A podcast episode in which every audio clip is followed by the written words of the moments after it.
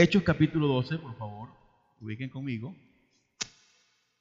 Libro de los Hechos de los Apóstoles, capítulo 12.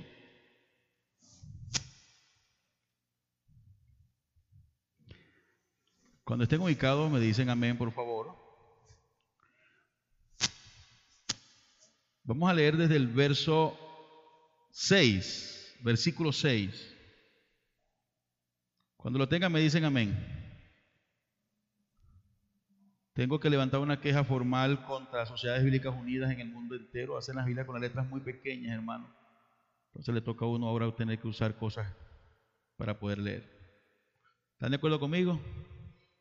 Ah, gloria a Dios. Unos cuantos dijeron amén.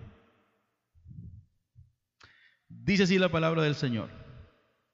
vamos a leer, perdón, desde el verso 1, disculpe. En aquel mismo tiempo el rey Herodes echó mano a algunos de la iglesia para maltratarles y mató a espada a Jacobo, hermano de Juan. Y viendo que esto había agradado a los judíos, procedió a prender también a Pedro. Eran entonces los días de los panes sin levadura. Y habiéndole tomado preso, le puso en la cárcel entregándole a cuatro grupos de cuatro soldados, cada uno, para que le custodiasen. Y se proponía sacarle al pueblo después de la Pascua. Así que Pedro estaba custodiado en la cárcel, pero la iglesia hacía sin cesar oración a Dios por él. Y cuando Herodes le iba a sacar aquella misma noche, estaba Pedro durmiendo entre los soldados, sujeto con dos cadenas, y los guardas delante de la puerta custodiaban la cárcel. Y he aquí que se presentó un ángel del Señor y una luz resplandeció en la cárcel, y tocando a Pedro en el costado le despertó diciendo, levántate pronto y las cadenas se le cayeron de las manos. Le dijo el ángel, ciñete y átate las sandalias, y lo hizo así. Y le dijo, envuélvete en tu manto y sígueme. Y saliendo le seguía, pero no sabía que era verdad lo que hacía el ángel, sino que pensaba que veía una visión. Y habiendo pasado la primera y la segunda guardia, llegaron a la puerta de hierro que daba a la ciudad, la cual se les abrió por sí misma. Y salidos pasaron una calle y luego el ángel se apartó de él entonces Pedro volviendo en sí le dijo, ahora entiendo verdaderamente que el Señor ha enviado su ángel y me ha librado de las manos de Herodes y de todo lo que el pueblo, de todo lo que el pueblo de los judíos esperaba. Y habiendo considerado esto, llegó a la casa de María, la madre de Juan, el que tenía por sobrenombre Marcos, donde muchos estaban reunidos orando. Cuando llamó Pedro a la puerta del patio, salió a escuchar una muchacha llamada Rode la cual cuando reconoció la voz de Pedro de gozo no abrió la puerta, sino que corriendo adentro dio la nueva de que Pedro estaba en la puerta. Y ellos le dijeron, estás loca, pero ella aseguraba que así era. Entonces ellos decían, es su ángel. Mas Pedro persistía en llamar y cuando abrieron y le vieron se quedaron atónitos. Pero él, haciéndoles con la mano señal de que callasen, les contó cómo el Señor le había sacado de la cárcel y les dijo, haced saber esto a Jacobo y a los hermanos. Y salió y se fue a otro lugar. Amén. ¿Quiere una vez más inclinar su rostro al cielo y orar conmigo al Señor dando gracias por su palabra? Padre, en el glorioso y poderoso nombre de tu Hijo Jesucristo. Quiero, Señor, darte gracias en esta hora porque me das el privilegio de estar en tu presencia junto con mis hermanos para adorarte y para glorificarte. Dios, quiero pedirte ahora que tú tomes el control de nuestras mentes, de nuestras vidas, mi Señor, para honra y gloria de tu nombre. Permite que tu palabra poderosa, preciosa, haya cabida, Señor, en nuestros corazones y seamos edificados por ella, consolados por ella, motivados por ella, para la gloria tuya, mi Señor amado. Derrama el poder de tu Espíritu Santo sobre cada creyente, sobre cada vida. Sana, mi Señor amado, los que están quebrantados de salud. Glorifícate, Señor, en el poderoso nombre de tu Hijo Jesucristo. Gracias te doy, Señor. Amén y amén. ¿Cuántos dan gloria al Señor? Aleluya. Tengo una audiencia dispersa. Yo quiero que usted me preste atención. Eh, el ayuno, ¿a qué hora termina el ayuno? Creo que era la una de la tarde, habíamos dicho, ¿verdad que sí? Sí. Bueno, como es a la una, entonces me queda bastante rato.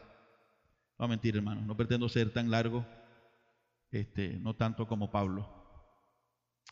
Nosotros encontramos en la escritura muchas cosas que si las analizamos a simple vista, sin tomar en cuenta la situación contextual, vamos a encontrar que son locura.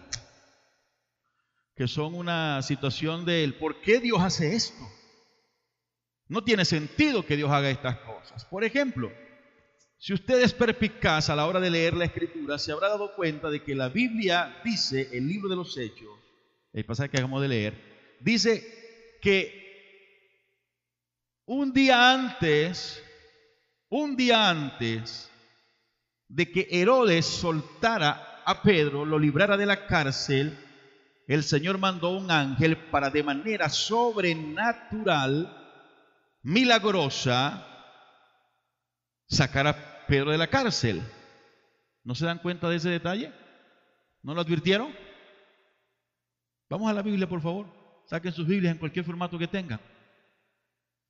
El pasaje que leímos dice que una noche antes, nos dice claramente, una noche antes, un día antes. Y también aclara que cuando Herodes manda poner preso a Pedro y mató a Jacobo, también aclara que la intención de Herodes era soltarlo después de la Pascua. Soltarlo después de la Pascua. Entendamos dos cosas. Uno, lo que la palabra del Señor dice es verdad. Que alguien diga amén. Lo que la palabra del Señor dice es verdad. Hay un principio en teología, cuando hablamos de la inspiración divina, que es el principio de la inspiración plenaria. Dios inspiró en el corazón y en la mente, en el intelecto de cada uno de los escritores que él utilizó, puso las palabras correctas y exactas que él quería que se utilizara. Así que cuando la Biblia dice que la intención de Herodes, cuando el Espíritu Santo nos dice que la intención de Herodes era sacarlo después de la fiesta, entonces era porque era verdad. Y luego reafirma la escritura que antes, es decir, esa noche en la que Pedro fue librado, al día siguiente Pedro iba o Herodes había dado la orden de soltar a Pedro. Entonces usted se pregunta, ¿y por qué carrizo el Señor tiene que mandar a soltar a Pedro, molestar a un ángel y mandarlo para allá para que las cosas sucedan? Y de pasapalo se fueron para el infierno 16 hombres. ¿De dónde saca usted eso, pastor? Sí, la Biblia dice ahí que se fueron para el infierno 16. ¿No lo dice? ¿O será que yo estoy leyendo mal la Biblia? Porque al final del capítulo, muy al final del capítulo, la lectura que hicimos, dicen que como era costumbre los romanos, cuando un soldado escapaba de la custodia de un grupo de romanos, los soldados eran muertos y estos soldados no eran ninguno cristiano, ninguno había quedado en el Señor. Así que se fueron para el infierno. ¿O estoy exagerando? ¿Sí? ¿Por qué el Señor hace estas, por qué hace esto el Señor? No tiene sentido no tiene lógica. Vamos a analizar algunas cosas interesantes en este pasaje que quizás no hayamos notado en otras ocasiones. En primer lugar, le dice la escritura, nos menciona ese pasaje al primer mártir de los apóstoles. ¿Cómo se llamaba? ¿Cómo se llamaba? ¿Cómo? No. El primer mártir de los apóstoles. ¿Cómo? Estamos en el 12, no en el 7. Jacobo, dice el hermano de Juan. El primer mártir del grupo de los apóstoles fue Jacobo, el hermano de Juan. Juan es aquel mismo que le dijo al Señor que le permitiera o que estaba recostado en el regazo del Señor en la última cena. Es el mismo Juan que escribe el Evangelio, aunque algunos dicen que no, tienen duda, y que escribe las tres epístolas y que escribe Apocalipsis. Ese mismo Juan es el mismo Juan que cuando daba el ministerio de Jesucristo se llegó con su hermano, al que mataron precisamente Jacobo, ¿sí? Y la mamá les pidió al Señor que cuando estuviera en el cielo permitiera que Juan estuviese en un lado y Jacobo estuviese en otro lado. Eran los hijos de Zebedeo, perdón, los hijos de, sí, de Zebedeo, a quien apellidaron Juanéregues porque eran impetuosos los hijos del trueno. Ese Jacobo fue muerto. Y al final del capítulo, Vuelve el apóstol Pedro y dice, díganle, mándenle decir a Jacobo, mándenle decir a Jacobo la noticia de cómo el Señor me libró. ¿No está eso en la Biblia? Vamos al capítulo otra vez. Iniciando el 12, dice la Biblia que Mataron espada a Jacobo, el hermano de Juan. Pero al final del capítulo, Pedro le dice a algunos que estaban allí reunidos en la casa de María, les dice, vayan a decirle a Juan, a Jacobo, perdón, lo que ha sucedido. Cuéntenle cómo el Señor me libró de la cárcel. ¿No dice así? ¿En qué versículo está?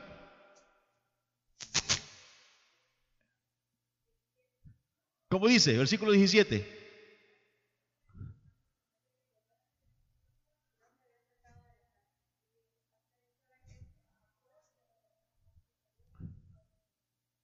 Le digo, cállense, no hagan bulla. ¿Sí?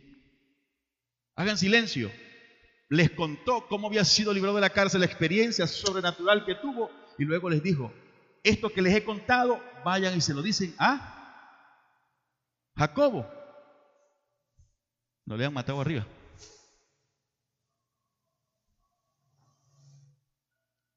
Es la primera señal bíblica de que la fuerza existe y los Jedi existen.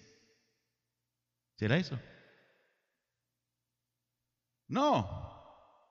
A ese Jacobo, a quien le fue dado o le fue mandado decir la Biblia, o, Pedro le mandó decir, narra la escritura, no era Jacobo el hermano de Juan, era Jacobo el hermano del Señor. Pero ¿para qué le manda decir a Jacobo el hermano del Señor? Y aquí comenzamos a entrar en materia a lo interesante de este pasaje. Escuchen bien, ninguno de los hermanos de Cristo fueron discípulos de él. ¿O no? ¿Para qué se iba a interesar Pedro en decirle a Jacobo lo que había acontecido? Si los hermanos, incluyendo Jacobo, le dijeron que estaba loco, los narra así los evangelios. No creyeron en él, lo cuestionaron, dudaron de su divinidad a pesar de que la madre, de que María lo podía hacer. ¿Por qué razón Pedro se interesa en dar noticias de cómo Dios lo libró de la cárcel a Jacobo? Hay algunas teorías, lo más propio de creer es sencillamente de que Jacobo a la muerte del Señor se convirtió al Señor. Además el apóstol Pablo, el apóstol Pablo dice que se le apareció después de su muerte a quién? Segundo Corintios, primero de Corintios capítulo 15. 15, 1, 2, 3, 4 y por ahí va la cosa. Cuando habla de la resurrección. ¿A quién se le apareció? ¿A quién se le apareció? A Jacobo y hace referencia allí a su hermano. Hay un libro que no se reconoce como inspirado, pero hay un libro que se llama El Evangelio Apócrifo a los Hebreos, que dice y habla de Jacobo, de este Jacobo, el hermano del Señor. Dice que Jacobo, cuando apreció y vio todo lo que sucedió con la muerte de su hermano, Jacobo creyó en él. Pero hizo un voto de no ejercer liderazgo o ministerio hasta que el Señor no se le apareciera después de su muerte. Entonces, podemos ver que lo que no hizo la vida de Cristo lo hizo su muerte. Porque dice la Biblia que se le apareció a Jacobo.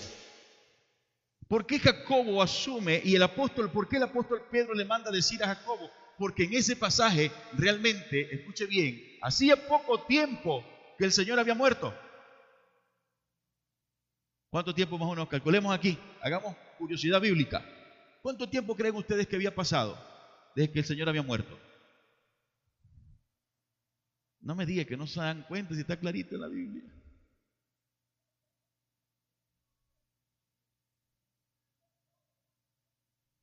No me digan. ¿Cuánto tiempo había pasado? ¿En qué fiesta estaban cuando encarcelaron a Pedro? Había pasado un año, porque el Señor murió precisamente en los días de la fiesta de los panes sin levadura y de la Pascua. Después de los panes sin levadura venía la Pascua. Seguida, pegada a la fiesta. Y esta es la primera vez que menciona, luego de la muerte del Señor, la fiesta de los panes ácimos. Así que ya ha pasado un año. Un año, escuche bien, un solo año había pasado. Y Pedro le manda decir a Jacobo, que le den la noticia a Jacobo de que ya estaba libre y de cómo había sido librado. ¿Saben por qué? Porque Jacobo en ese momento era el verdadero líder de la iglesia de Jerusalén. Es el primer indicativo bíblico que nos muestra de cómo Jacobo liderizaba ya a escaso un año de haber muerto el Señor, liderizaba la iglesia de Jerusalén. ¿Quién preside en el capítulo 15, si no estoy equivocado, el primer concilio de la iglesia cristiana? ¿Quién lo preside? Vamos al capítulo 15.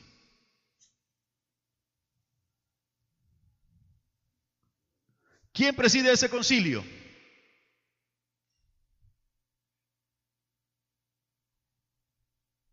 No hablemos del por qué era el concilio, pero ¿quién preside el concilio? Jacobo, el mismo del capítulo 12, el mismo hermano del Señor.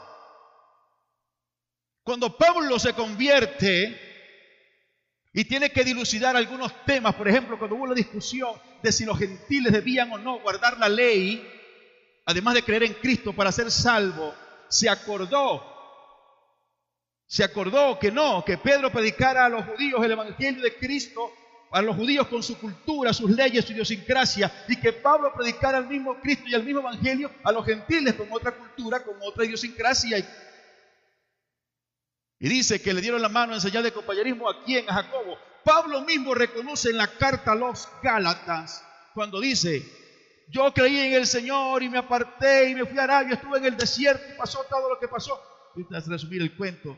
No subí a Jerusalén a lo que era antes que yo a ver a Jacobo. Así que reconoce Pablo en esa carta y nos da claras evidencias de que el líder para este momento de la iglesia cristiana naciente en Jerusalén era Jacobo, el hermano del Señor. Pero ¿cómo puede un hombre que no creía en el Señor, por encima de los apóstoles, porque la mayoría aquí estamos nosotros creyendo, que el líder después de que murió el Señor en Jerusalén era Pedro, ¿verdad que sí? Levante la mano los que creían eso. Ese era usted, pastor. Nosotros leemos mucho. No, mentira. La mayoría de los creyentes creemos, porque el, el que más se menciona luego de la antes y luego de la resurrección del Señor es a Pedro.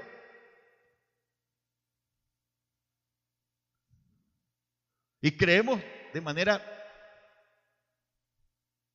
y no lo decimos, pero tácitamente lo asumimos, que Pedro era el líder de la iglesia de Jerusalén. Y el líder de la iglesia de Jerusalén lo reconoce Pedro, lo reconoce Pablo, y le estoy dando evidencia bíblica de ello, era Jacobo. No el apóstol, no el que estuvo con el Señor, no, el hermano del Señor, quien a escasos meses de haber muerto el Señor ya se había erigido como el líder de la iglesia de Jerusalén. Y usted nos preguntamos ahora, ¿cómo es posible? ¿Cómo es que Jacobo se erige como líder de la iglesia si estaba Pedro? ¿Ah? Ahí estaba Pedro. El mismo Juan. Y estaban el resto de los cabezones de los apóstoles. ¿Cómo es que se erige Jacobo? Uno que ni siquiera estuvo entre los apóstoles como líder de la iglesia de Jerusalén y con un lugar tan prominente dentro de la iglesia, con un reconocimiento de los otros apóstoles y de los otros líderes de la iglesia. ¿Cómo es que sucede esto? Hay dos cosas interesantes que destacar aquí. La primera de ellas es que era costumbre entre los judíos la sucesión. La sucesión familiar. Murió Jesús, quien era el mayor tenía un liderazgo, tenía un grupo, era necesario que alguien de su... Cambie mi micrófono. Está fallando creo que el cable otra vez. Que alguien de su familia asumiera la responsabilidad que el Señor había tomado. Así que no hubo ningún problema en que alguien cercano al Señor, alguien de su familia, fuese el sucesor del Señor. ¿Sí? Culturalmente era algo aceptado, no hay ningún problema. Pero el asunto es que no estamos hablando de cultura, estamos hablando de la iglesia. Estamos hablando de la iglesia. Pero ¿cómo es que, mira, amado hermano en el Señor, si aquí llegase alguien, si aquí llegase alguien y se nos ocurre colocarlo nuevo, por decir un ejemplo, y se nos ocurre colocarlo en una posición de liderazgo, la mayoría diría aquí, tú lo que estás loco. ¿Cuánto tiempo, cuántos años aquí fregándome la cabeza y, doblando rodillas y trabajando aquí para que venga un primero un aparecido y usted le dé la oportunidad por encima de mí? Nos quejamos, nos molestamos. ¿Sabe por qué sucede eso? Porque nosotros los latinos tenemos un gravísimo problema con la autoridad. Grave. Es una cuestión de los latinos. Un europeo, un norteamericano tiene discusión con su jefe y jefe, no estoy de acuerdo con esto. Y punto, hasta ahí llega la discusión. Y el jefe le dice, no está de acuerdo, se va, chao. Nosotros no. Los latinos tenemos un problema grave con la autoridad. ¿Quién de nosotros nunca ha cuestionado la autoridad? Todos las cuestionamos. Todos. No tiene razón el gobierno, no tiene razón el perfecto, el gobernador se equivoca, el otro se equivoca, el pastor está loco. Todos tenemos graves problemas con la autoridad algo diferente que hizo que eh, eh, uno de los aspectos que diferenció o que diferencia la cultura asiática de nosotros y que permitió y favoreció el avance y desarrollo de la iglesia exponencialmente en el primer siglo, uno de esos aspectos, no el, el determinante ni el primordial, pero uno de esos aspectos es la disciplina del pueblo judío. Esta misma disciplina que tienen este, estas personas los semitas, escuche bien, es la que han utilizado sagazmente o la que utilizó sagazmente Mahoma para señar una ideología y esa gente se hace matar por su ideología. Amado hermano, he conocido musulmanes que a las 4 de la tarde estén donde estén, no importa con quién estén, no importa cómo estén, tienden el manto y se ponen a orar hacia la Meca. Mire, pueden estar comiendo totalmente, yo voy a orar. Disciplina. ¿Qué dice la Biblia que hacían Pedro y Juan cuando Dios permitió que a través de ellos fuera sanado el cojo que se sentaba en la puerta del templo? ¿Qué iban a hacer? ¿A qué? Iban a orar. Bueno, a orar, chicos, vamos al templo. Tengo un día que vamos al templo a orar. Vamos a ir a la iglesia. No, Dice la Biblia, Pedro y Juan subían juntos al templo a la hora, ¿qué? ¿A la hora? ¿A qué hora? A la hora novena, dice, la de la... Los judíos religiosamente, la mayoría de ellos, oraban tres veces al día. A las nueve de la mañana en nuestro horario, al mediodía a las doce y luego a las tres de la tarde. Subían juntos al templo a la hora de la oración. ¿Por qué Jacobo se erige socioculturalmente, un aspecto sociocultural como líder de la iglesia? Porque la iglesia cuando aceptó y entendió que Jacobo el hermano del Señor, que no había estado con él, que no fue llamado como discípulo, que no estaba en el grupo de los apóstoles, pero que había creído en el Señor y testificaba de Cristo y que estaban seguros de su compromiso con la causa del Señor, no tuvieron ningún problema en aceptar la autoridad de Jacobo, a pesar de que no estuvo con el Señor. ¿qué hubiera hecho usted si usted hubiese estado con el Señor tres años orando con Él? Eh, eh, viendo las cosas, peleando con el Señor, viendo los milagros del Señor, viendo los portentos que el Señor hizo. Y cuando el Señor muere, se levanta como líder, uno que ni siquiera estuvo entre nosotros. ¿Qué hubiese hecho usted? La pregunta para su reflexión. Y no venga a decirle, ay, yo lo hubiese aceptado porque yo tengo un amor. No, no, no. Diga las cosas con realidad. ¿Qué hubiese hecho usted? Eh, ¿para qué le pasó a este, pues? Hubiese llamado. Mira, ¿y este me pareció? Vamos a hablar con Juan también. Vamos a decirle, ¿qué pasa, pues? ¿Qué le pasa a este? Viene como líder para acá. Vamos a decirle al celote que es el más salido de todo. Mira, Simón, ¿qué te parece a ti este? Recién convertido, recién convertido de paso. Mm no estuvo con el Señor y ahora que es el líder. Yo creo que la mayoría hubiésemos estado así. Realmente, ¿qué hubiese hecho usted si hubiese estado en la misma condición? Que sirva para su reflexión. Así que los, apóstoles, los apóstoles, los sucesores, los encargados de llevar el mensaje del Señor, no tuvieron ningún problema en reconocer la autoridad de, ¿de quién? Y aquí viene una pedra por la frente.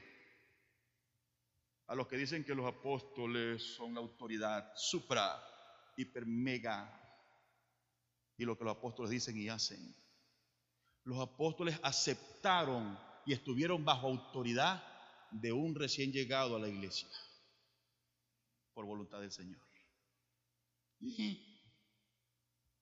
¿No es esto así, pastor? Sí los apóstoles, no los de ahorita, los genuinos, los verdaderos, los apóstoles se sometieron y reconocieron la autoridad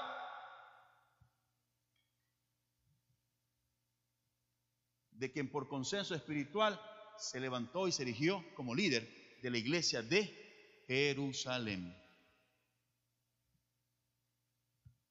Pablo, repito, en Gálatas lo reconoce. Y el hecho mismo, el hecho mismo de que Pedro dijeran, denle aviso a Jacobo, es reconocimiento de su autoridad, de su liderazgo. Y el hecho mismo de que quien dirigiera el primer concilio cristiano fuese Jacobo es reconocimiento. Y el hecho mismo de que Pablo dijera, voy, no fui a subir a, Jerusalén a los que eran apóstoles antes que yo, ni, ni, fui con Jacobo, reconocimiento. Y eran los apóstoles. No sé si usted está entendiendo. ¿Me están entendiendo? Digan amén, para saber que están despiertos al menos y no están durmiendo.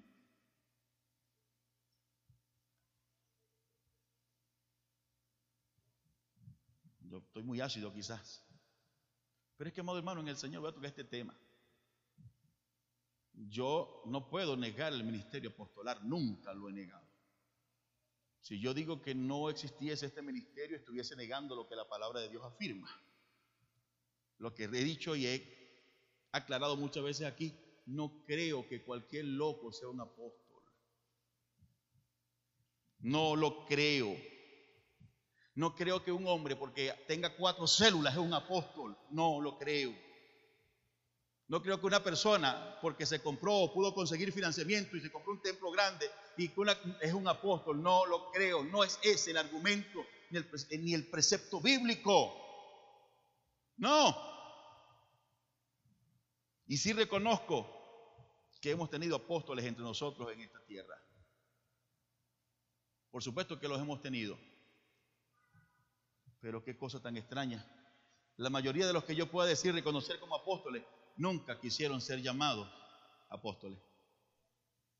Y los que no tienen ni cerca un ministerio apostolar andan locos porque se les diga apóstol. ¿No le parece una contradicción esto? Entonces tenemos esa gran contradicción. Vuelvo a decirles, les menciono esto no por ella, se lo trajo como a colación, porque realmente es una pedrada para todos los apóstoles que dicen, oh, el ministerio apostólico, el ministerio quíntuple.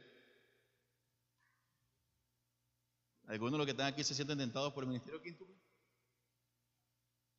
Digan la verdad, hermano. Digan la verdad que tengo bastante tiempo para verlo adoctrinar. ¿Ah? No estoy diciendo que esto sea pecado, estoy haciendo bromas con esto. Pero no se puede decir que el orden que claramente está diseñado en la escritura como complementario que se menciona en Efesios sea un orden jerárquico. No lo es. Supongamos que ese es un orden jerárquico y no, que el apóstol es, la máxima, es la cumbre, es la cúspide, es el clímax del, ministerio y, el apóstol es casi infalible o infalible cual, cual papa en la iglesia católica supongamos esto, ¿por qué la historia, por qué el Espíritu Santo al inicio de la iglesia marca un precepto? Y es que los mismos apóstoles tuvieron que sujetarse a alguien que no fue del grupo de los primeros apóstoles. ¿Por qué? Aquí se le ha fundido la máquina a más de un apóstol que son pico de oro para hablar. Cuando les digo, ah, ¿y esta? ¿Y esta perla que tenemos aquí? Escuche bien, lo que estoy tratando de decirles es que cuando el Espíritu Santo quiere hacer algo, cuando el Espíritu Santo desea hacer algo, Él lo hace como Él quiere. No hay en la Escritura, en el libro de los Hechos, ni ninguna carta subsecuente después de ello, de este pasaje, escuche bien, ni siquiera la más mínima insinuación de la Escritura de cuestionamiento a la autoridad que eh, eh, Jacobo ejercía en la iglesia de Jerusalén. ¿Y saben por qué sucedió eso? Porque eso lo hizo el Espíritu Santo a través de un consenso espiritual. El orden administrativo lógico seglar dice, este ha estado tres años, este tiene la experiencia, este me escuchó, este sabe cómo es la cosa, ¿a quién elijo? ¿A Jacobo, a Pedro o a Juan? ¿A quién le digo? ¿A quién le digo que cuando yo me muera agarre el liderazgo de la iglesia? ¿A quién le digo? No, tiene que ser uno de los que ha estado conmigo, de los que se ha experimentado, de los que saben cómo es la cosa, de los que me han escuchado predicar. Él indica la lógica, lo indica el razonamiento humano, los preceptos administrativos sí lo dicen. Pero el Espíritu Santo tenía otra cosa preparada para la iglesia. Levantó a un hombre prácticamente desconocido en el medio cristiano, solo era conocido por algunos de los discípulos porque era familia, era hermano del Señor Jesucristo. Y el Espíritu Santo levantó a un hombre a quien todos inmediatamente lo asumieron como líder de la iglesia cristiana en Jerusalén. ¿Qué nos enseña esto? Nos enseña esencialmente, amado hermano, en el Señor, que cuando el Espíritu Santo va a hacer algo, no hay costumbre, no hay lógica, no hay razonamiento humano. Cuando el Espíritu Santo va a hacer algo, no hay principios ni preceptos de la ciencia del hombre a que se opongan. ¿Saben ustedes eso? No los hay.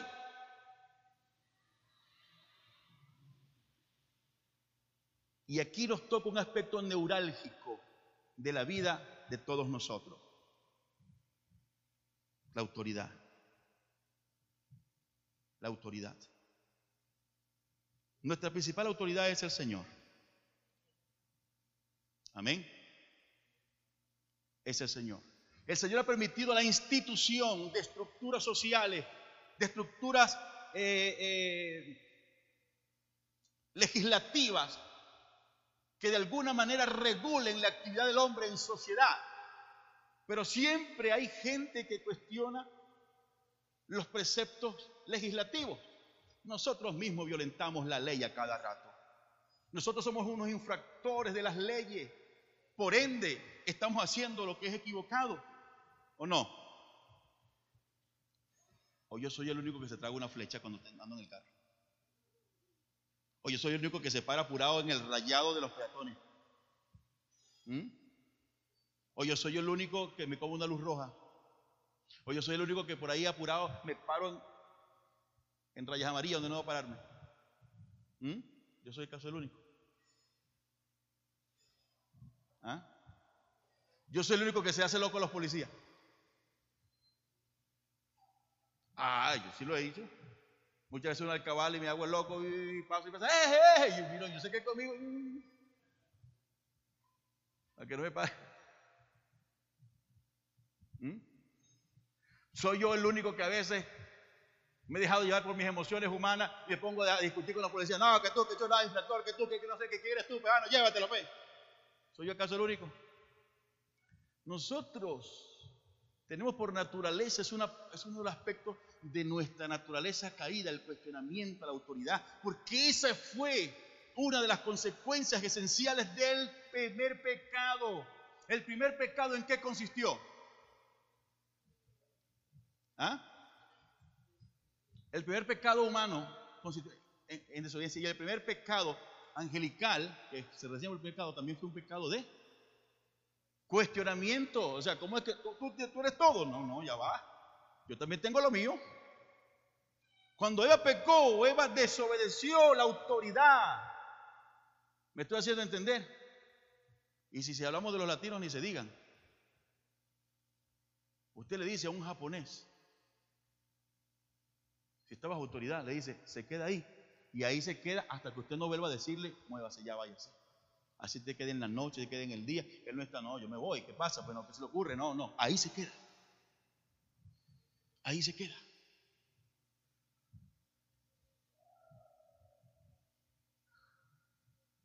Conozco un poco de cerca la cultura japonesa.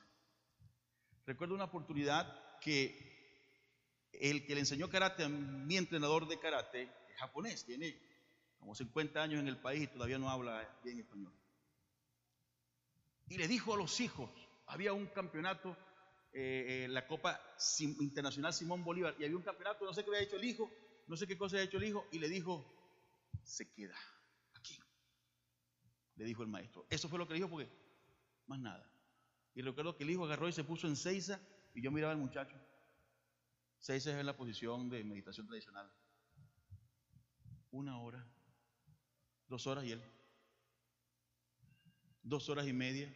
Y yo decía como que me provocaba decirle, ah, se va a levantar de ahí. Se quedó casi tres horas hasta que el papá fue, lo levantó y lo llevó para allá. El amor le dio sus pocazos por allá, no sé. Pero dos horas y media, casi o un poco más, se quedó ahí. Mire, hermano, mi papá, mi papá decía, se queda ahí y no sale, caramba, no, hombre. Me encerraba en el cuarto, yo abría la ventana y yo no estaba para salir del cuarto. No agarre eso. Hmm. Y uno está bien, se hace loco uno. Y... Me dijeron que no lo agarrara, pero yo tengo la intención de agarrarlo.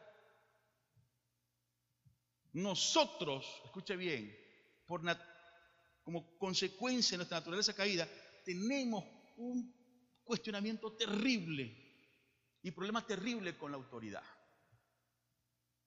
Y no me refiero a discrepar, disentir, no. Me refiero al cuestionamiento profundo que me lleva a la aversión. Y eso es algo que no se puede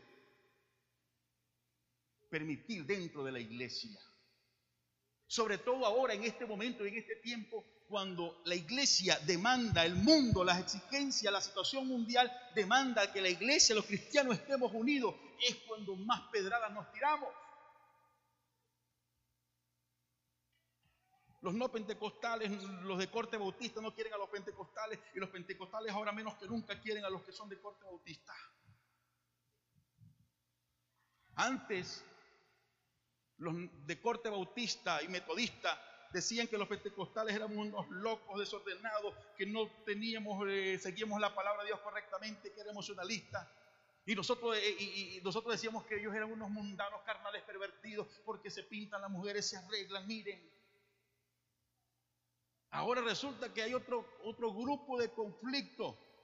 El movimiento neopentecostal y neoapostólico dicen que los pentecostales que conocemos una línea un poco más conservadora de la palabra del Señor, estamos locos, estamos quedados, no tenemos visión, hemos muerto a la visión. Y han metido, han renovado un neopentecostalismo emocional a la iglesia. De modo que los servicios, de modo que los, lo que eran cultos racionales, no se están haciendo cultos racionales, se están montando espectáculos de entretenimiento para la gente. ¿Me estoy haciendo entender? Y no me opongo bajo ninguna circunstancia a hacer un gran escenario, a poner luces, LED, reflectores, sonido, una orquesta, banda, que haya un grupo amplio de, danzarinas, de coreógrafos. Eso no, no, no me refiero a eso. Me refiero a que lo que hay detrás de eso es la intención de tener a la gente entretenida. Y este lugar no se hizo para entretener a la gente. Fue diseñado y pensado para el culto racional. Amén. Para que usted venga y se arrodille y descanse de sus cargas, de sus problemas con el Señor, de, se desahogue con el Señor, para que venga a alabar a Dios con alegría, en espíritu y en verdad. Amén. Un día no muy lejano tendremos esto lleno de luces y de instrumentos y, habrá que tumbar y para allá para poner un coro de, unas 40 personas. Y habrá un grupo más grande de, de danzarinas y de coreógrafos por allá. ¿No lo cree? ¿Soy el único que está soñando con eso, será? Pero nunca, nunca perderemos de vista que nuestra razón de ser y estar en este lugar es que venimos a un culto racional para alabar y glorificar al Rey de Reyes y Señor de Señores. Esa es la razón de existir. Esa es nuestra razón de estar acá, amado hermano, en el Señor. No vamos a perder eso nunca, nunca, nunca. Nosotros tenemos que aprender y entender de que lo que somos en esencia es, es lo que Dios ha permitido que seamos. Alguno que otro a causa de la vida tiene por ahí sus cables pelados. Todos los tenemos. Y Marco, ríeme, creo que la, es reciente o no es un, Creo que la literatura en psiquiatría dice que todos tenemos algún tipo de conflicto de cable pelado, como digo yo. No hay nadie que esté completamente sano mentalmente. Todos tenemos alguna cosa loca. Todos estamos un poquito de locos. Así que cobra mucho peso aquel dicho que dice que de médico, poeta y loco todos tenemos un poco.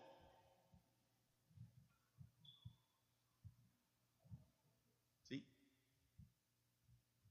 A pesar de nuestras debilidades humanas, a pesar de todo eso, lo que somos en esencia es porque Dios lo ha permitido.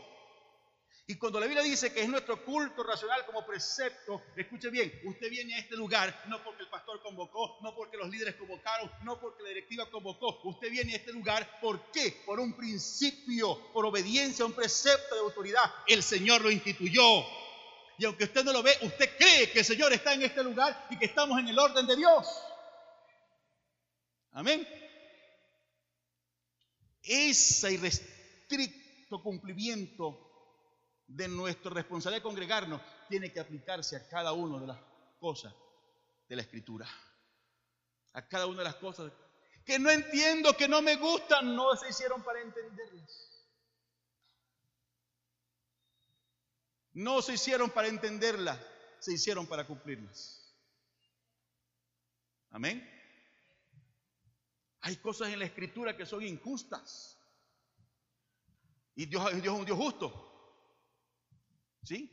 Pero aún lo que nosotros podemos llamar injusticia se traduce en una manifestación de amor del Señor. ¿Saben por qué? Porque Dios sabe que hay gente, nosotros que estamos dentro de la iglesia, nos vamos a morir con ese defecto. Hay gente que nunca va a dejar de ser delicado, más que un pavo chiquito. Nunca. Y son hermanos, los amamos, son fieles al Señor, aman al Señor, creen en la palabra de Dios, pero tienen sus, por así decirlo, sus debilidades de carácter. Su carácter tiene fisuras. Los vamos a tener toda la vida. Hay gente que ama al Señor, que sirve al Señor, que quiere lo sirva al Señor. Y hay aspectos de la vida cristiana en los que nunca va a madurar. Como cristiano me refiero. Porque es que no es que crea usted, amado hermano, que porque tiene 45 años en la iglesia y ocupa todos los cargos, usted está maduro en el Señor. ¿No? La edad cronológica no es necesariamente o directamente, o, la madurez del carácter no es necesariamente proporcional con la edad cronológica. Hay gente que tiene 30 años, amado hermano, y parece que tuvieran 12. Mamá, es que yo no puedo hacer las cosas. ¿Me hago entender? Hay gente que tiene 30 años y no ha madurado como persona, se esperan ciertas actitudes y no las asume. Pablo ¿Dónde saca usted eso? Porque la Biblia lo dice. Pablo le dijo a los corintios, cuando yo era niño, pensaba como niño, juzgaba como niño y hablaba como niño, pero cuando fui hombre me di cuenta que era hombre y tuve que hablar, pensar y actuar como hombre. Pero ustedes todavía les faltan, no son capaces de comerse un plato de caraota con espagueti y cochino frito.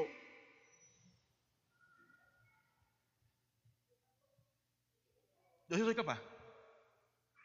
Y algunos aquí también.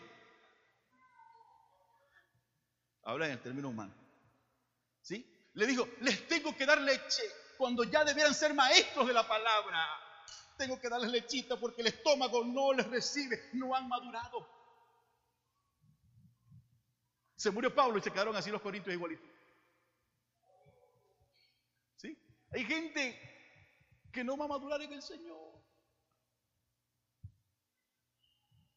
y se van a ir para el cielo.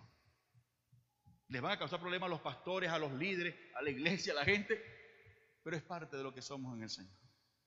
Los discípulos estuvieron con Cristo, vieron a Cristo, vieron a Cristo predicando, y algunos de ellos, cuando Cristo murió, dijeron, ah, aquí se acabó la cosa. Es decir, todos más bien dijeron eso. ¿Mm? ¿Me estoy haciendo entender? Entonces, lo que nosotros somos en esencia es porque Dios lo ha permitido con toda naturaleza caída. Y así el Señor te ha llamado.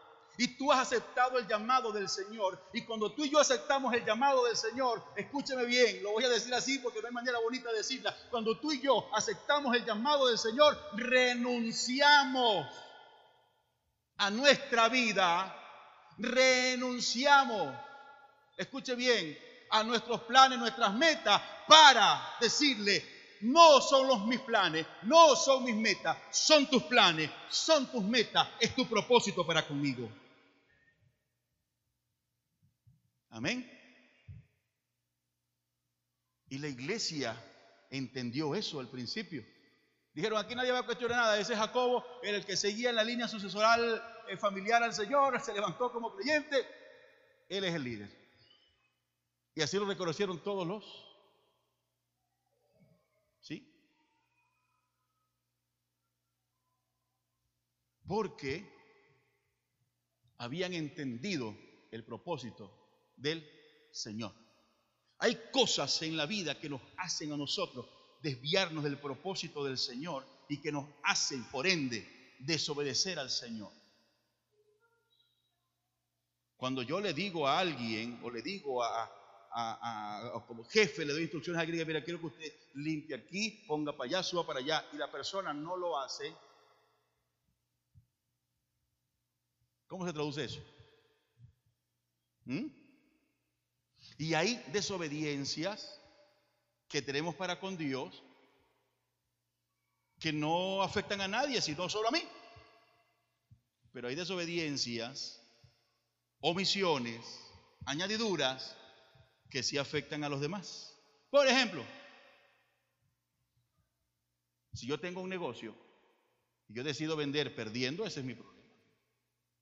¿Verdad que sí? Y a pesar de que me digan, no hagas eso, chico, estás loco, vas a perder, te vas a arruinar. No, porque yo lo quiero hacer así. Bueno, hazlo, pues ya, perfecto. A lo demás le rabia por los, los, los tinados que somos, pero no hay más nada. Pero supóngase que yo estoy, soy médico Perdón, los médicos están aquí. Y el protocolo médico dice una cosa, tienes que hacerlo así. No, yo me da gana hacerlo así, pues yo quiero que hacerlo así. Voy a matar al que tengo ahí. ¿Que necesita algún analgésico? No, manda el antibiótico, porque me da la gana que sea antibiótico. Es más bonito el antibiótico. No se le va a quitar el dolor y lo va a terminar de matar. Me estoy haciendo. Hay omisiones nuestras que solo nos afectan a nosotros, pero hay otras que afectan a terceros. ¿Sí? Si usted es chef y le piden una pizza y usted en vez de hacerla con la masa tradicional, la hace con casabe, ¿quién le va a comprar esa pizza? ¿Mm? No, no, no, no, no, no. No vengan los orientales a decir, no, no, nosotros, mentira. Les compro un casabe y le echa ese poco de manjur que le echan a la pizza y no se la comen. Y la metemos al horno. ¿Usted cómo se pone esa cosa? No se la comen. Me estoy haciendo entender, perdón lo gráfico que soy. ¿Sí? Entonces, cuando yo no acepto el propósito de Dios y cuestiono el propósito de Dios para conmigo, además de que estoy desobedeciendo a la autoridad, porque esa es mi naturaleza caída, escuche bien, puedo afectarme a mí y puedo afectar a terceros. ¿Sí? Si usted es un empleado, ¿sí? Si usted es un empleado,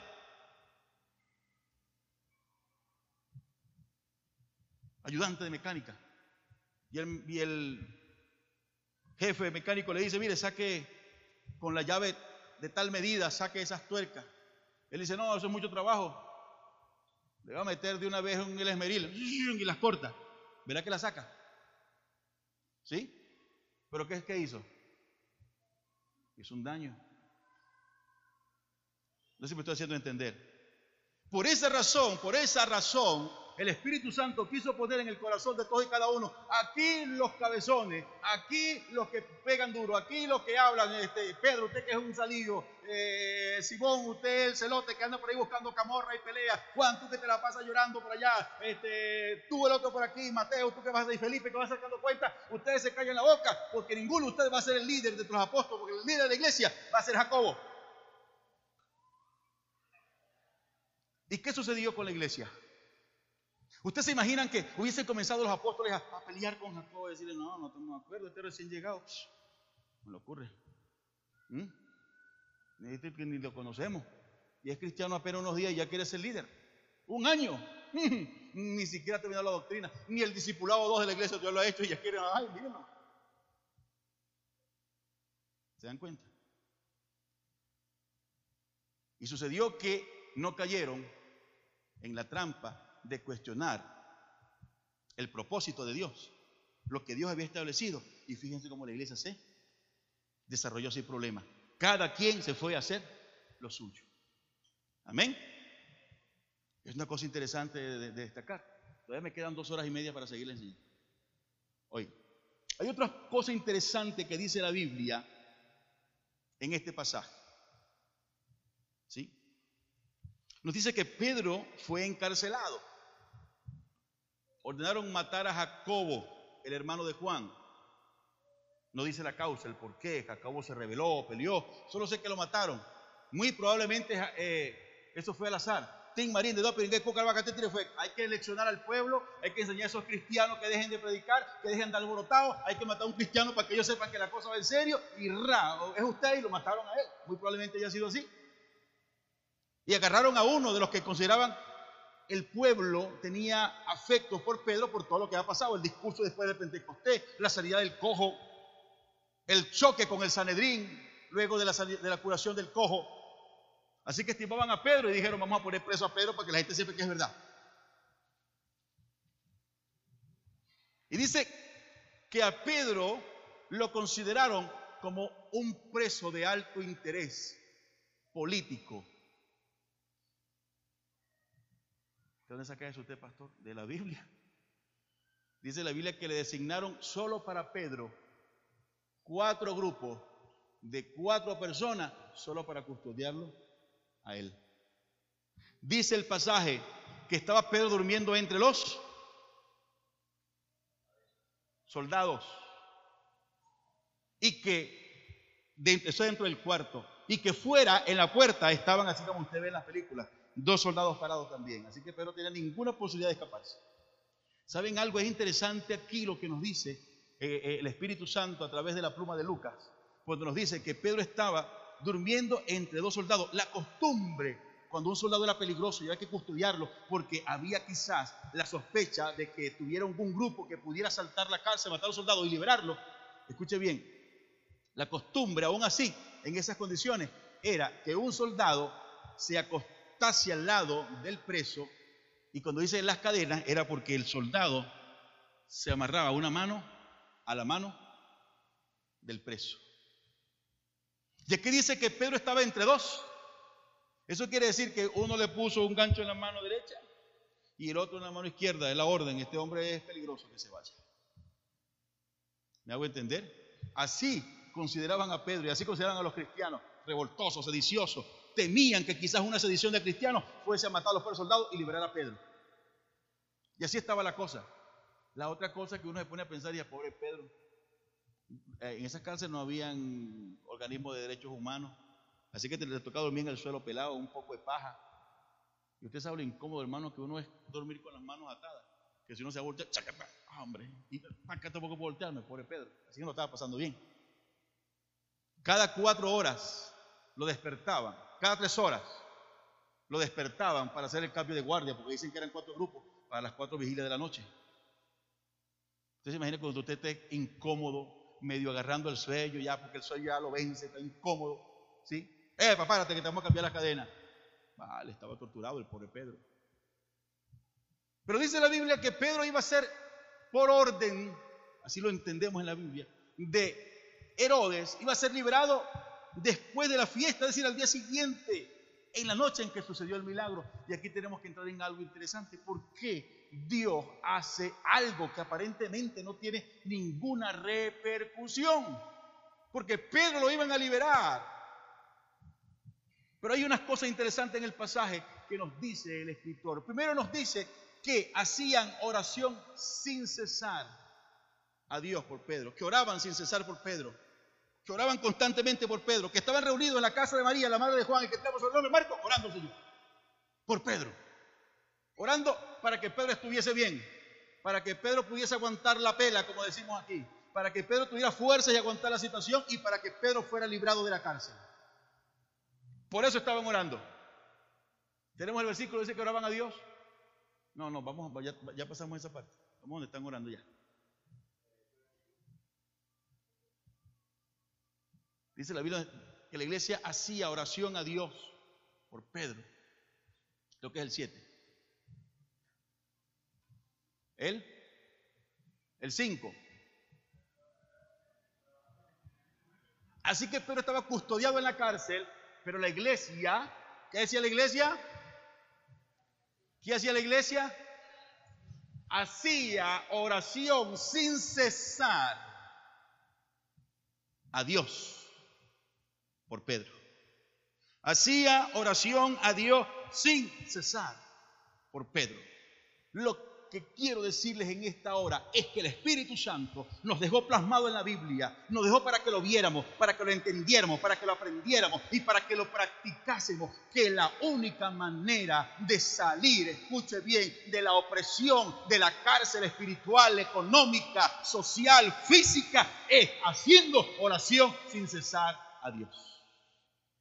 Hay que alguien diga amén. Pastor, pero Usted no tiene una unción así para que me ponga la mano y yo no tenga que estar orando, eso tengo aburrido estar orando. Usted no tiene el poder así para que, no sé, cuánto es que cuesta la, la oración de liberación económica, para ver si usted me la hace y yo mañana me pego el quino. ¿Ah? No, no, usted no tiene, pastor, eh, una unción de multiplicación. Es que tengo allá 10 gallinitas y quiero que me pongan 100 huevos al día. Pero ¿qué dice la Biblia? Hacía, déjame el versículo, oración a Dios. Ah, no dice solamente que oraban, sino que nos dice cuál era el ritmo de oración. Dice, sin, porque César era el descarriado. Dice que no oraba César, ¿no se dan cuenta? Eh? Hacía oración a Dios sin César. Hay muchos César en la iglesia. No, mentira, no. Estoy bromeando por una, cosa que me acordé, un mando del mundo. Dice, hacía oración a Dios sin cesar, constantemente, por la situación que tenían a causa de la, del presidio de Pedro. Yo vuelvo a decirles en esta mañana, la única manera que la iglesia tiene para sobrevivir y estar en pie ante la pandemia, ante la crisis económica, ante la crisis moral, ante la crisis social, es hacer oración a Dios sin cesar. Sin cesar hasta que la respuesta llegue, hasta que la bendición llegue, hasta que el milagro se haga, hasta que la provisión llegue, hasta que la sanidad sea completa, hasta que la libertad sea completa, la iglesia debe estar haciendo sin cesar oración a Dios. ¿Cuánto es tu tiempo de oración? ¿Cuánto es tu tiempo de oración al día? Hay gente que ora cuando va a hacer sus necesidades en la poseta de la mañana. Señor, gracias, Dios mío. Con todos los ruidos infernales que suceden en ese momento.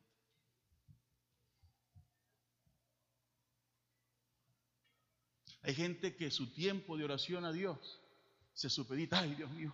Ay, Señor, ayúdame, Padrecito. Gracias, yo me encomiendo a ti en este día, Señor. Eso es su tiempo de oración. Hay creyentes, escuche bien, que ni siquiera dan gracias a Dios por la comida, ni siquiera por religiosidad. Hay creyentes, amado hermano, en el Señor. Escuche bien, que cuando pasan cinco minutos de oración, sienten que tienen un siglo orando.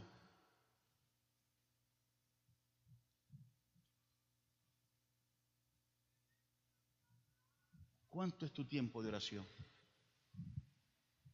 ¿Cuánto? ¿Cuánto tiempo dedicas de, tu día a día para hablar con el Señor? Para dedicarlo en oración al Señor. ¿Cuántas veces oras? Hermano, nosotros podemos pasar tranquilamente 3, 4, 5, 6, 7 horas frente a un computador, viendo comiquitas, viendo películas, haciendo bromas, haciendo juegos, todo lo que vea viendo internet, chismeando de la vida de la gente por Facebook. ¿Ah? Usted agarra, hermano, y se pone a ver las redes. Voy a revisar primero el, el, WhatsApp. Dos mil mensajes, pone a revisarlo, a responder. Y si está con alguien, ¡Ah! ¿viste el estado que puso este? Debe estar ahí. Mm. Se pone foto por foto, hablar de las fotos del que puso. Mira fulano, si está viejito, tiempo que no lo veo. Mm, le ha pegado la dieta maduro, mira. Mm. O mira fulano, ay, pero mira, tiene mucha plata, porque ¿dónde está? Ahí se nos va, amado hermano, por lo menos media hora. Me voy para Instagram. Las publicaciones de Instagram. Que hay, que no hay. Media hora más. Los que tienen Telegram. Después me voy para Facebook, que es el que más chismea la vida de la gente. Ya de levantar el dedito, a comentar la foto, tirarle pullas al otro, a ver el otro que le comentó. Y Facebook se presta para sinvergüenzura más grande, hermano. Y es que vemos el comentario de alguien al privado. ¿Viste la foto que puso? Y lo que le comentó María. Y lo que le comentó Pedrito. Ay, Dios mío, qué loco. Y ya agarró una hora y media con este conversando. Ay, ya te dejo. ¿Por qué? No es que voy a dormir, ¿qué hora es la una y media de la mañana? ¿Mm? Cuando usted va al cine, ¿cuántos de los que están aquí vieron en game, en el cine.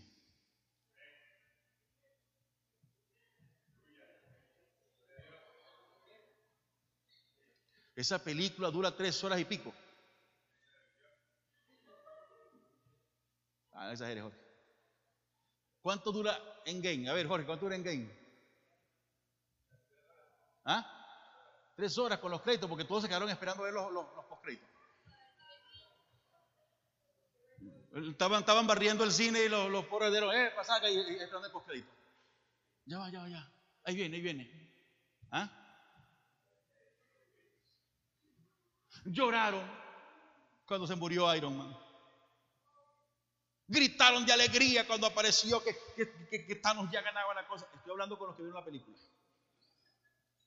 Que Thanos ya ganaba la cosa y no que está solo y de repente se usó el chasco de la broma y aparecieron el resto y, estábamos solos. Bueno, que nos toca echar el resto solo, aquí nos morimos, dijo el otro por allá. Y al ratito escuché una voz de Spider-Man, aquí estamos nosotros y se abrió un portal, una cosa por allí y se gente ¡ah! en el cine. Luis gritó, ya lo vi, y Will también. ¡Ay! ¡Ay! Después quedaron con un sobresalto. ¡Ay! ¡Ay! La adrenalina. ¡Ay!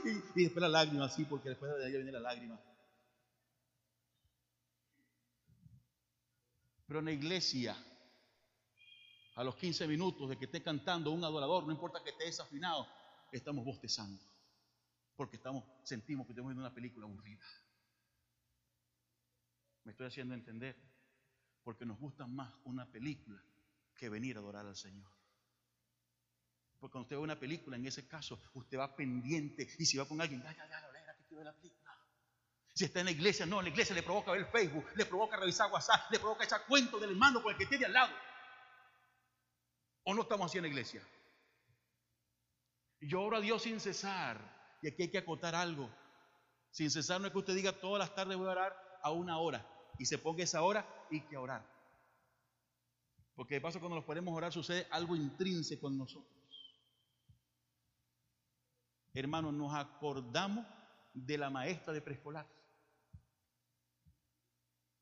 ¿No le ha pasado a usted eso? Y usted está orando, Señor, gloria a Dios. ¿Y qué será la vida de, Ramoncito? Vale, no Ramoncito. Bueno, sí, Señor, en el nombre de Jesús, amén, gloria a Dios.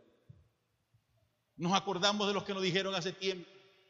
Y ya me acordé dónde puse el reloj por fin. Ah, yo no me acordaba. Sucede algo, amado hermano, y es que evocamos recuerdos, emociones, sentimientos, hasta que nos aburrimos y nos dormimos. Ni siquiera es por cansancio, sino por aburrimiento. Porque yo puedo admitir que alguien que se levantó temprano y estuvo trabajando todo el día, llevando su vida para acá, se arrodilla y se duerme, es normal. ¿Sí? Pero algunos de nosotros pasamos el día muy tranquilo y cuando vamos a igual lo dormimos es de aburrimiento. Pregunto, ¿hay culto racional allí? ¿Hay oración sin cesar a Dios? Yo conocí a un hermano que se levantaba a las 3 de la mañana a orar. Y despertaba uno, vamos a orar, vamos a orar, y se ponía a orar. Y uno se ponía a orar y, me quedaba dormido, no le voy a meter en buste. Una sola vez caí. Y luego él se paraba, cuando veía uno ya dormido, se paraba y se dejaba uno arrodillado y levantaba en la mañana, hermano, con las piernas como así hinchadas, con las rodillas que uno no las podía ni mover. Yo creo que mis problemas rodillas a causa del viejo se ponía a y se, me dormía. El viejo Sánchez. Era un viejo de oración, pero gustaba echarle broma a uno. Que cuando uno se quedaba en la casa de él, decía, ah, a la una, dos de la mañana, vamos a orar, vamos a orar. Y empezaba, gloria a Dios, Señor, cante Señor, clame al Señor, clave, cinco minutos. Cuando veía que uno empezaba a cabecear, se, oraba, se iba dejaba uno, se iba a dormir dejaba uno y tirado. Por pura hecha broma. Oración a Dios sin cesar no es arrodillarse un tiempo a pensar en la comida, en el trabajo, en las ocupaciones, en las metas, en las tristezas. Ponerse a Dios sin cesar es entregar racionalmente mi mente, mi voluntad, doblegar mi pensamiento e intenciones para decir, aquí estoy haciendo la guerra y peleando porque yo quiero que tú me respondas. Amén. Y se va a dormir y le va el cansancio y le van a doler las rodillas. Es normal, usted no es de hierro, usted no es una estatua que está allí inerte perennemente. No, pero el que quiere orar sin cesar, si le duele las rodillas, se sienta y sigue orando. Y si le duelen las asentaderas, porque tiene mucho rato sentado, se para y camina, pero sigue orando. Ay, pastor, ¿por qué tú no hablas del amor de Dios y de la prosperidad? Ese tema es más bonito. Y así me provoca ese amén, pastor, pero ahora. Dice, sin cesar. Sin cesar. Nosotros tenemos un grave conflicto con nuestra, con el cultivo de nuestra naturaleza, con el desarrollo de nuestra naturaleza espiritual. Todo lo que humanamente nos es placentero a nivel sensorial, es decir, cierta manera, todo lo que le cause placer a nuestro cuerpo nos es atractivo. Y no nos limitamos para ello. Por eso es que es fácil pasar dos, tres horas en Facebook. Las imágenes están diseñadas para eso. causa placer mirando las cosas. Por eso es que no es fácil, amado hermano, pasar hasta las 4 o 5 de la mañana echando cuento que el amigo, viendo una película, escuchando música, haciendo una hamburguesa, eh, echándole broma al otro. ¿Sí? porque nos gusta, nos llama la atención, nos causa placer. El secreto de orar a Dios sin cesar es aprender a amar y a que nos guste la oración. Pastor, pero es que orar es muy aburrido. Eh, la gente dice y predica los predicadores que hay que orar a Dios para descansar de las cargas, que hay que orar a Dios cuando uno está angustiado, cuando uno está problemado. Pero yo oro, lloro, lloro y no, así muy igualito. No estás orando, estás rezando, cabezón, por eso es estoy haciendo entender? Porque cuando yo oro a Dios, escuche bien, le abro mi corazón al Señor. Y hay un aspecto esencial de la oración. ¿Cuándo provoca orar? Cuando Dios te responde. Cuando Dios te responde, tú te quedas con las ganas de que mm, me seguí orando porque mire, oré y Dios me respondió. ¿Cuándo no provoca orar? Cuando le pides a Dios por sanidad, por provisión, por una situación problemática, ora, ora. Pasan semanas, pasan días, pasan meses, hasta un año, pasan años y Dios no te ha respondido, provoca dejar de orar. Pero la ordenanza bíblica es orar sin cesar hasta que haya respuesta del cielo. Daniel se metió 21 días de oración esperando respuesta del cielo y le dijo, no me voy de aquí hasta que no me responda. ¿Y usted cree que Daniel no dormía? ¿Usted cree que Daniel no iba al baño? ¿Usted cree que Daniel no se ocupa de algunas cosas? Claro que sí, pero cada que tiene un chance, rack a la oración hasta que Dios le respondió. Porque el primer obstáculo de la oración es superarnos a nosotros mismos. Los que estudian la literatura, esas cosas, hablan de la lectura como eh, un aspecto esencial de la lectura, como el gozo estético de la lectura. Tiene que ver con el estilo de redacción de los autores y los escritores, pero tiene que ver también con las capacidades cognitivas del que lee, la capacidad de, imaginación, de anticipación. ¿Sí? Cuando usted agarra un libro y lo lee y no le gusta porque no se aburre, no le gusta la lectura. Nosotros tenemos un problema y es que no nos gusta, por ejemplo, leer la Biblia. A nosotros nos pasa como aquella hermanita que le contó a una hermana, a esta hermana, ay, tengo un problema grave. Voy a tener que ir al médico porque me dé una pastillita para dormir porque tomo valeriana, tomo guarapo, tomo té y no me duermo. Yo le digo, ay, ya le tengo el secreto. ¿Sí? Mire, eso me, me funciona, pero mire, cuando estoy así que tengo los ojos clisados, así que no puedo dormir, mire, eso es efectivo. Cinco minuticos. Ay, ¿cuál es, hermana? Me agarró la Biblia, hermano. Mire, cinco minutos me duermo. ¿Cuántos de los que están aquí han leído la Biblia completa? Mm, mire, si usted se pone a sacar el tiempo que usted tiene en Facebook, usted, ha leído, si esperamos el número de palabras, el número de letras, usted ha leído por lo menos cinco o seis veces la Biblia, todo lo que ha leído en Facebook. Ay, hermano, no es posible que no haya leído la Biblia completa, no me digan. ¿La Biblia completa? No, pastor, ¿quién va a leer ahora si ahora sale en audio? Pongo los audífonos y como yo me quedo dormido, pastor, estoy cultivando el intelecto y mi espíritu escuchando la Biblia. ¿Mm? Nosotros no apreciamos la belleza de la oración, por eso es que no nos gusta orar. No nos gusta orar porque no hay placer en la oración, porque no sabemos orar. ¿Por qué no nos gusta? Porque no sabemos orar. Lo primero que nosotros hacemos es anteponerle a Dios su grandeza y su amor. Ay, eso que tiene de malo, pastor, que se la antepongo para que Dios le complazca los caprichos a mí. Tú eres grande, tú eres poderoso, tu palabra dice, ahí sí nos acordamos la Biblia. Y en tal versículo dice, si es una promesa tuya, tú tienes que cumplirla. Anteponemos a Dios su grandeza, pero para exigirle que como Él es grande y lo puede todo, me escuche y me responda. ¿Por qué no me ha respondido? ¿Qué te pasa? Ah, no me vas a responder. Me sabe, me voy entonces. Hacemos como aquel hombre que en Lucas, si no estoy equivocado, 13. Oraba al Señor y le decía, Señor, te doy gracias. Porque no soy como este publicano, este hombre que anda allí echándole un cuento a Dios que no debe. Y aquel hombre que oraba al Señor en silencio le decía, Señor, sé propicio, soy un pecador. Soy un pecador. Ismar, dinos a todos aquí que de aquí vas a comprar precepto interesante. ¿Qué puedes tú hacer cuando un paciente va a ti buscando tu ayuda y te cae a mentiras? ¿Cómo dijiste? Nada. Nosotros vamos a Dios a caerle embustes a Dios. Y vamos a Dios con un complejo.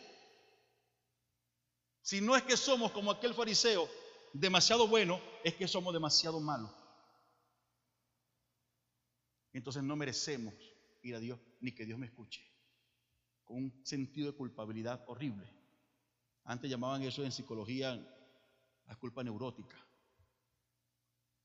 Ay, me tropecé y me rompí la uña que me había pintado la plata. Mire, Dios mío, los 15 mil pesos los perdí con esa uña. Dios mío, el Señor me está castigando. Yo le vendí a mamá cuando era niña. Dios me está castigando, Dios mío. Ay, que el transporte no pasó a las 7, es que Dios me está castigando porque yo soy pecador y soy malo.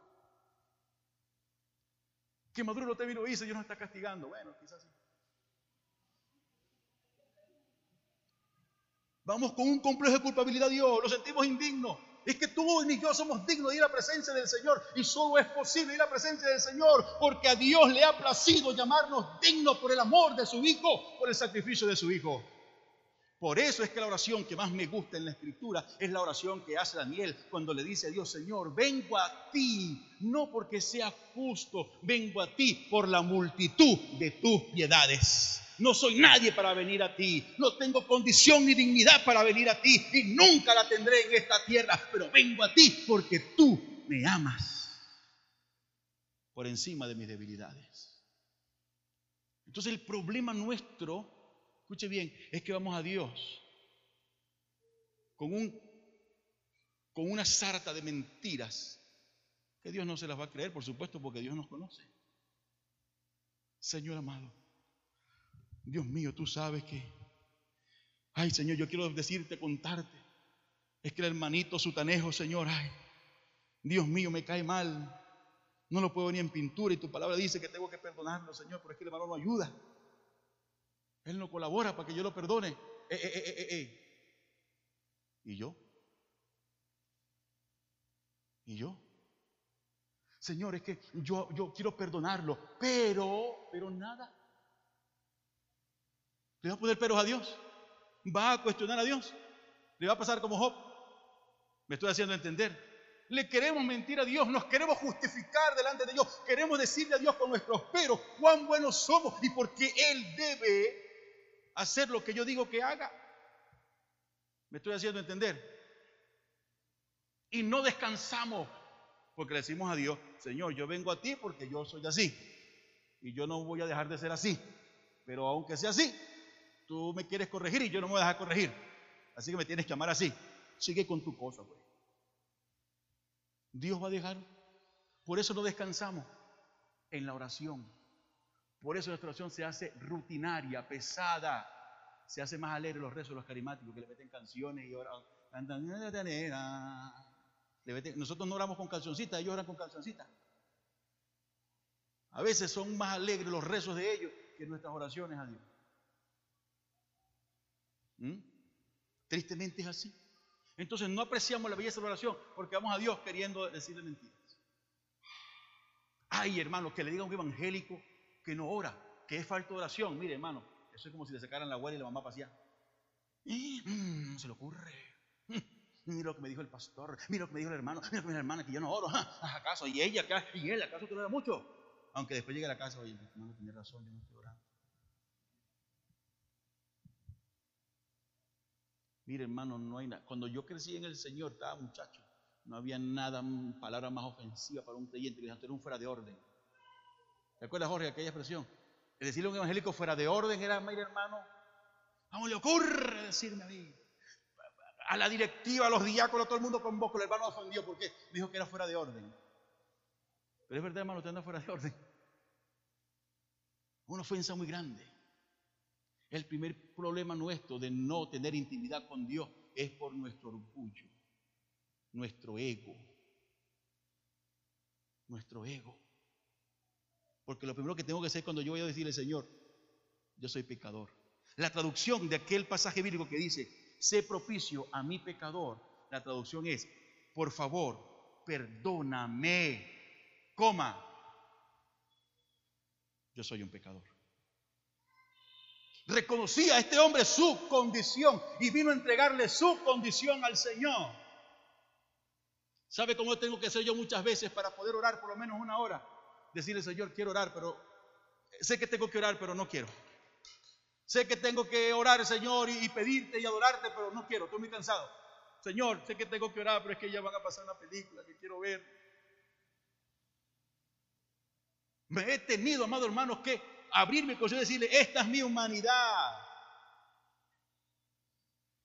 Esta es mi humanidad. Muchas veces prediqué actividades y campañas donde el segundo o tercer día le decía, Señor, no quiero predicar, me quiero ir de aquí, Señor, me siento incómodo. Estoy aquí por puro cumplir, por el deber, por ética para los hermanos. Señor, ¿qué está pasando? Le abro mi corazón al Señor. En una oportunidad mi pastor, mi primer pastor, de hecho, solo he tenido a nivel como miembro iglesia, solo un pastor, a él. Preguntó en un ayuno como esta hora, ¿cuántos tienen hambre? Amén, dije yo. No predicó. Agarró y me dio un regaño, ni dio una sesión, me dio un regaño. Y regañó conmigo a la iglesia. Tenía hambre, ¿qué quería que dijera? Que no. ¿Mm? Él preguntó, ¿qué tienen hambre? Y la gente, la boca blanca. La tía decía, ah, si repente al diablo. Fuera espíritu, en nombre de Jesús. Eres humano, tienes hambre, chico. Lo primero que tienes que hacer en la oración es entregar tu humanidad al Señor. Reconocer lo que eres. Precepto esencial. Ismael me corrige, estoy equivocado. Para que la gente pueda comenzar a cambiar su conducta y a, mejorar su trastorno, es reconocer que lo tiene. Y nosotros vamos a Dios, no, diciéndole, Señor, yo soy un ángel. Dame las alitas de una vez porque yo, Señor. Somos humanos, nos da rabia, nos entristecemos, nos frustramos, nos decepcionamos, peleamos, nos contrariamos nosotros mismos. Eso hay que decírselo a Dios. Aquí estoy. Es lo primero que hay que decirle al Señor para que yo pueda descansar. Amén. Que yo pueda descansar en el Señor y pueda abrirme con el Señor. Mucho tiempo paso a veces sentado, hermano, intentando orar al Señor y me pongo a hablar con el Señor. Y tengo esa experiencia muy seguido. Le digo al Señor, no quiero orar. Tengo rabia, estoy cansado, estoy frustrado. Mm, estoy orando porque es mi deber, es mi costumbre ya. Ya no puedo acostarme sin antes hablar contigo, aunque sea echarte las culpas de todas las cosas que me pasan. Pero aquí estoy, Señor, cumpliendo el deber. tengo rabia. Señor, mira, fui para tal sitio y me salió con una cosa. El condenado aquel, Señor, me provocó meterle un puñetazo por la boca, Dios mío. Mire, Señor, que fulano de tal me provocó agarrarlo ya me imaginaba, Señor, con una doble Nelson ahorcándolo ahí. Y el Espíritu Santo comienza a sentirme ser interior y me dice, ¿por qué estás así? Bueno, Señor, es que me han pasado tantas cosas. La crisis económica. Cada vez que veo venezolana de televisión, digo, perdón, estoy pensando. Tantas cosas. Y resulta, muy malo, cuando me doy cuenta, tengo una hora, hora y media, hablando con el Señor, ya descansadito, y digo, ay, que será tremendo. Porque le entrego mi humanidad al Señor. No es fácil reconocer nuestras debilidades delante de la gente, nos golpea el ego. ¿sí? Si usted se siente golpeado porque alguien le dijo la verdad, no importa quién sea, cállese, tráguese el ego y métase al cuarto a decirle, Señor, esto hay que corregirlo. Amén para que podamos aprender a disfrutar, estar en la presencia de Dios. Cuando disfrutemos estar en la presencia de Dios, vamos a querer orar. Pastor, cuando hay una cadena de oración, pastor, cuando hay un ayuno, pastor, cuando puede la iglesia orar, vamos a desear orar. Tenemos que avanzar y dejar de ser unos religiosos. Tenemos que aprender a deleitarnos en la oración.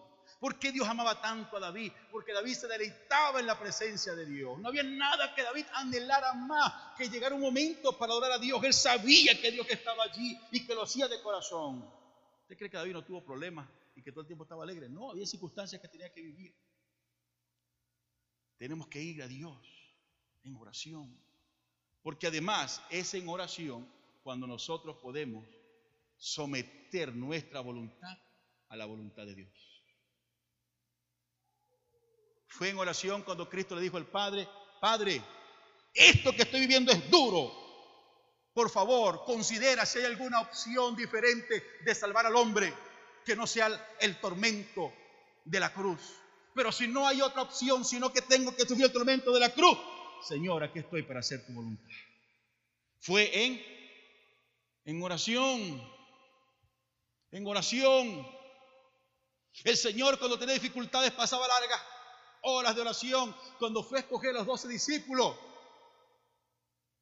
Algunos dicen, hermanos, que el Señor, el Padre, abandonó a Jesús cuando dijo, Elí, Elí, la sabactani, ¿por qué me has abandonado? Pero yo creo que esa oración de toda la noche que el Señor pasó orando y al día siguiente escoger los discípulos, yo creo que Dios no lo escuchó. Porque eligió los más cabezones, hermano. El Señor eligió a Pedro, imagínense. ¿Mm? Santo Dios. dígame usted la verdad, si usted fuera el pastor de la iglesia, usted va a poner de líder de, los obreros o de los jóvenes a un cabezón como Pedro, dígame. Dígame la verdad. O va a poner a un cabezón como Felipe. No, señor, esto no lo podemos hacer, hay mucha gente, queremos descansar. Usted lo pusiera como líder, encargado de ministerio. No. Estoy bromeando con el asunto de, de que el Padre no escuchó la oración. ¿Saben por qué el Señor los escogió? Porque fue un consenso entre el Padre y su Hijo Jesucristo que aquellos doce cabezones fuera de orden, imperfectos, llenos de, de, de, los más terribles imperfecciones de carácter, de debilidades temperamentales, todo lo peor que pude haber sacado en ellos fue voluntad del Padre y del Hijo, en concordancia plena y absoluta, elegir a aquellos hombres con los que transformaría el mundo. ¿Por qué eligió doce y no once? ¿O no diez? Si ya sabía que Judas era un sinvergüenza fuera de orden, que lo iba a traicionar y que iban a matar a Jacobo rapidito? Lo hubiese dejado tranquilo, ¿para qué los eligió? Eso es otro tema. ¿Sí? Porque allí sometió su voluntad al Padre. El Señor dijo, es Pedro. Señor, quiero escoger a Pedro. El Señor los conocía. No cree que el Señor no conocía a toda esa gente que estaba allí, los conocía por nombre. ¿Sabe usted eso? A toda esa multitud, porque no eran los doce que estaban allí, era una multitud inmensa y de la multitud escogió a esos doce y los conocía todos por nombre. Y el Señor hablaba con el Padre y decía, Señor, quiero escoger a Pedro. Y el Padre que le decía, a Pedro. No, no, mira, es que Juan es mejor, o, o, Andrés, el otro Pedro, es mejor que este Pedro que tú me estás diciendo. Pero yo quiero a ese Pedro. Yo sé que yo lo puedo transformar. Señor, hay uno ahí, el celote me parece. Si el celote es un fuera de orden, odiador social, un resentido social, ¿cómo lo vas a escoger? Pero yo creo que con su debilidad de carácter y todo, la podemos encauzar para que sea un gran líder. Es en la oración cuando yo puedo entender por qué Dios me ha escogido y llorar y llorar y llorar al sentir su amor por mí. Al sentir que yo no soy digno, pero a Él puso su mirada y sus ojos sobre mí. Eso no es posible viendo películas, viendo cosas, estando en el culto. Eso es para la oración. Pónganse de pie, me faltaron como 553 mil cosas más de la oración que decirle, pero no voy a terminar hoy.